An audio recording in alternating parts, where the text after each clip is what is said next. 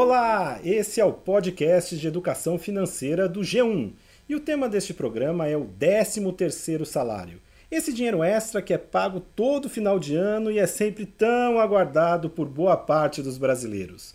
Eu sou o Darlan Alvarenga e quem está aqui comigo mais uma vez é minha colega, ela, repórter de economia do G1, Thaís Laporta. Olá! Olá, pessoal. Vamos então falar sobre 13º salário. O ano já está acabando e muita gente já até recebeu a primeira parcela do 13 terceiro. E quem sabe, é até possível, né? Muita gente até já torrou esse dinheiro.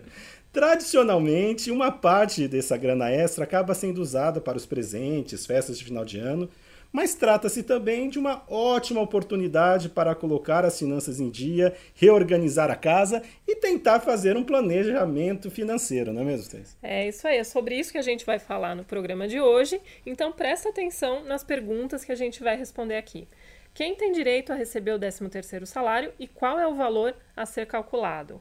Qual é o prazo limite para os empregadores depositarem o dinheiro para os trabalhadores? Quanto poupar e o que priorizar quando você recebe esse dinheiro e, por fim, onde investir o que sobrou, se sobrou, né, Darlan? Se sobrou. Então, para começar, vamos contar um pouquinho de historinha, né? Um pouco 13 terceiro salário, essa coisa que existe no Brasil, de onde veio, desde quando.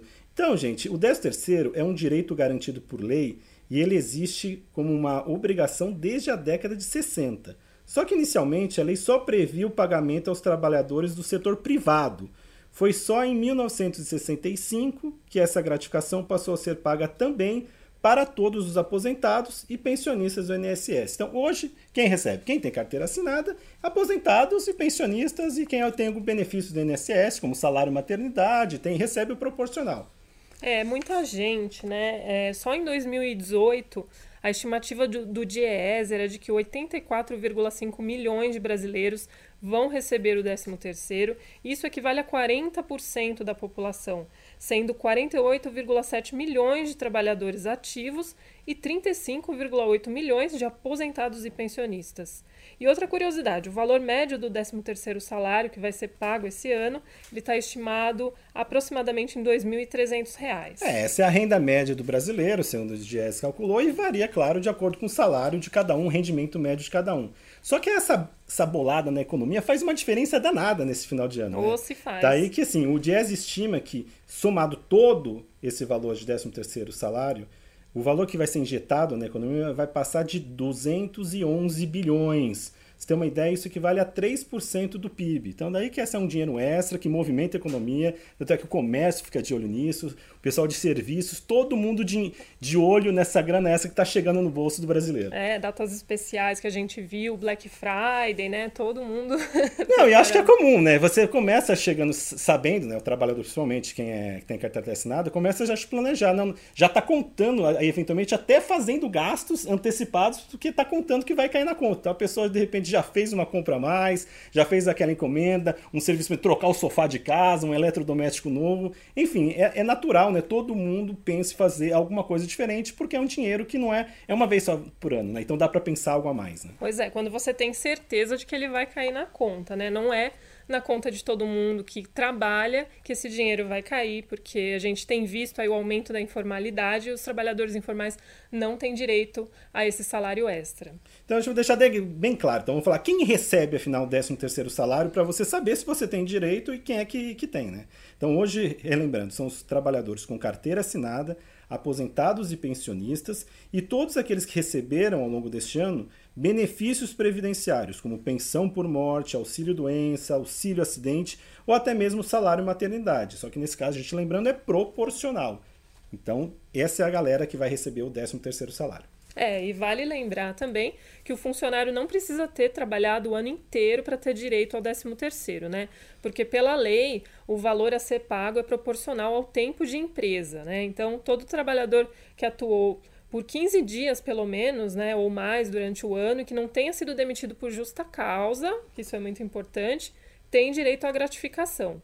E o mesmo vale para os benefícios do INSS, né, para os aposentados. Para quem ganha auxílio doença também e o salário maternidade, como o Darlan falou, né, o valor também é proporcional ao período recebido. E aliás, né, os aposentados costumam levar uma vantagem, né? eles sempre recebem historicamente antes. Para eles, a primeira parcela já foi paga entre agosto e setembro e a segunda, pelo calendário, vai ser paga até o dia 7 de dezembro.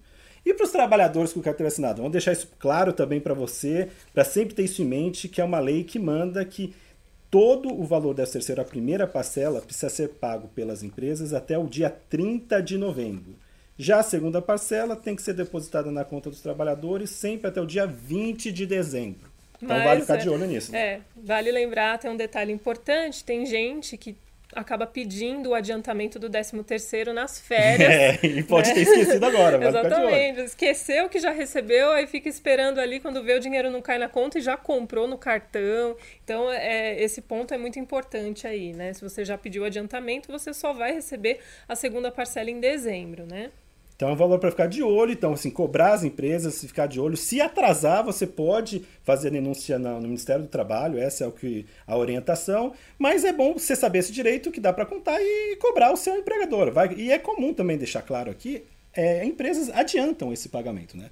Há casos felizes são esses trabalhadores, não são todos, em alguns Sim. casos o valor é antecipado, mas fique de olho nesse calendário para fazer valer esse seu direito. Exatamente. Você pode até consultar a empresa onde você trabalha para saber em que data ela costuma fazer esse pagamento para você conseguir se planejar aí, né? Agora, outro alerta para você pode estar ansioso receber logo a segunda parcela, já tem contas, é, você está contando com esse dinheiro. Vale lembrar que a primeira parcela é 50%, 50%, só que nessa segunda parcela é onde a incidência de eventuais descontos de imposto de renda e previdência. Ou seja, vai ser um pouquinho menor é, do que aquela primeira. Assustar, né? Não se assuste, ah, por que menos? O que, que aconteceu? Então, fique de olho descontos, nisso. É, no, no, primeiro a parcela é bem maior, dá aquela impressão, né?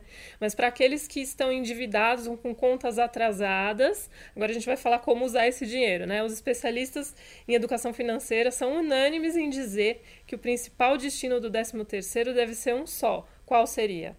Ah, tem que ser você limpar o nome, né? Quite as dívidas, limpe o seu nome.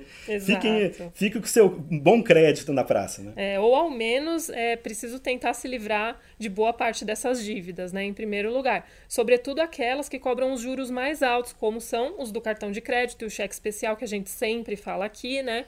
E vale lembrar que ter dinheiro em mãos é sempre uma vantagem também para você conseguir renegociar uma dívida em atraso e a redução das taxas de juros aí. Então, pensa nisso, né, antes de fazer um pagamento aí. Agora vamos pensar no outro caso, né? Um exemplo assim como Thaís Laporta, uma pessoa com um nome totalmente limpo, sem dívidas, tá na hora então de reservar esse dinheiro para fazer algo a mais. É sobre isso que agora a gente quer falar um pouquinho, né? Se você tá com as contas em dia, Tá na, é um bom momento, um ótimo momento para você parar, pensar um pouco e rever o seu orçamento.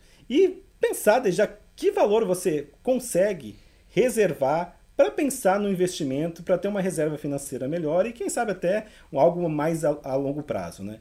E a primeira dica que a gente tenta aqui dar de cara quando a gente fala em poupar, né, é assim, não espere chegar ao final do ano, o ah, deixa eu ver quanto que sobrou aqui. Pensa já agora, dá para reservar que valor? 200, 300, 400, você conhece a sua realidade, pense que valor você acha que é possível, reserve de cara, tira da conta corrente, já se você já tem alguma aplicação, aplicação financeira, pense na possibilidade de já tirar agora para você não contar mais com esse dinheiro, é uma forma de você já garantir alguma economia. É muito legal você ter a possibilidade de conseguir investir né, o seu 13 terceiro, se sobrar alguma coisa, fora o que você já precisou gastar e consumir. Mas também é importante dizer que no começo do ano que vem tem aqueles gastos fixos e extras aí, né, obrigatórios como IPTU, IPVA, material escolar, é tanta coisa, né? Então é sempre bom fazer uma avaliação, se não é o caso de reservar uma quantia desse seu salário para não se enforcar lá na frente. É, então daí que a gente começa a falar, né? Assim, a reserva financeira a gente sabe que ganha um pouco a mais, só que você gasta mais também em janeiro, fevereiro. Esse é o lado ruim da moeda, né? Então, desde já pensar, já tentar, se possível, fazer um cálculo prévio de qual vai ser esse valor dessas despesas extras e de repente fazer duas reservas. Uma é o que seria essa reserva que você vai gastar logo, né, a curto prazo, e uma outra para você ir atrás de uma outra aplicação financeira, pensando algo médio, longo prazo, pensar realmente no seu um fundo reserva, fazer o seu dinheiro render um pouco mais, né? É, a gente sempre fala aqui, para quem é iniciante, é importante reforçar né, que existem opções para investir aí de baixíssimo risco e com uma rentabilidade considerada muito boa, né? A gente está falando do Tesouro Direto. A gente já fez um programa no nosso podcast sobre esse assunto, é só dar uma olhada lá e conferir. A gente recomenda bastante que você escute ali, porque tem o beabá de como começar a investir, né?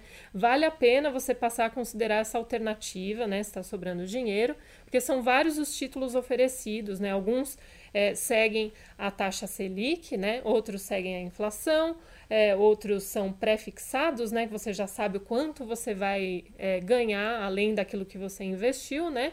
E esses títulos também podem ser resgatados a qualquer momento, é uma vantagem, né? É, só apresentando um, um leque inicial de opções, né? Você já deve ter ouvido também, existem também os CDBs bancários, os fundos de investimento em renda fixa. E a gente sempre alerta, né? Olhe essas opções e fique sempre atento também no histórico da rentabilidade de cada um desses dessas aplicações financeiras e também nas taxas de administração cobradas. Não fiquem iludidos só no que o, no que o banco, a corretora está anunciando de rentabilidade. E outro ponto muito importante é você ter em vista se a sua intenção é resgatar isso já é, no ano que vem, em poucos meses, no final do ano. Se você tem a possibilidade de deixar esse dinheiro trabalhando um pouco mais, a gente fala no horizonte aí de mais de dois anos, melhor ainda que aí você tem opções ainda diferentes que você pode ir atrás de uma rentabilidade muito maior, só que aí exige esse cálculo, porque se você retira antes, você ele acaba rendendo menos. Então daí você conseguir fazer esse planejamento, o resumo da nossa história é sempre uma reserva para aquele o seu capital de giro, aquele aquela eventualidade nesse reserva mês de emergência, de emergência também, né? o, o salário, minha grana nesse mês não, não deu conta, eu tenho que resgatar alguma coisa. É uma forma de você trabalhar para tentar sempre ter alguma coisa para um resgate imediato, a gente fala de liquidez, né? E algo pensando em algo longo prazo, eventualmente até mesmo um, uma previdência privada. A gente falou de títulos do Tesouro Direto, tem títulos de 10, 20 anos. Então você consegue fazer um planejamento de longo prazo. E essa é a nossa primeira conversa, nossa intenção de fazer seu 13 terceiro de repente render até 2025, 30, não sei, né? Mas dá para fazer. Pode ser o início de um patrimônio aí que você vai formar, né? Essa felicidade de receber esse dinheiro agora. Mas o importante é saber que dá para poupar, né, e fazer o seu dinheiro render mais. A gente recomenda que você ouça os nossos programas anteriores do podcast que falam ali sobre investimento, sobre perfil do investidor, para dar uma orientação aí de qual caminho seguir para você, né? Enfim, pessoal, por hoje é só. Muita sorte nos investimentos, prudência. Nos gastos também. e também boas realizações nas compras e projetos de final de ano que todo mundo merece. Você trabalhou para isso. Então faça valer a pena o seu 13 terceiro salário. E lembrando que para pegar outras dicas de economia e educação financeira é só continuar nos acompanhando aqui e na página de economia do G1. Tchau e até a próxima. Valeu, tchau.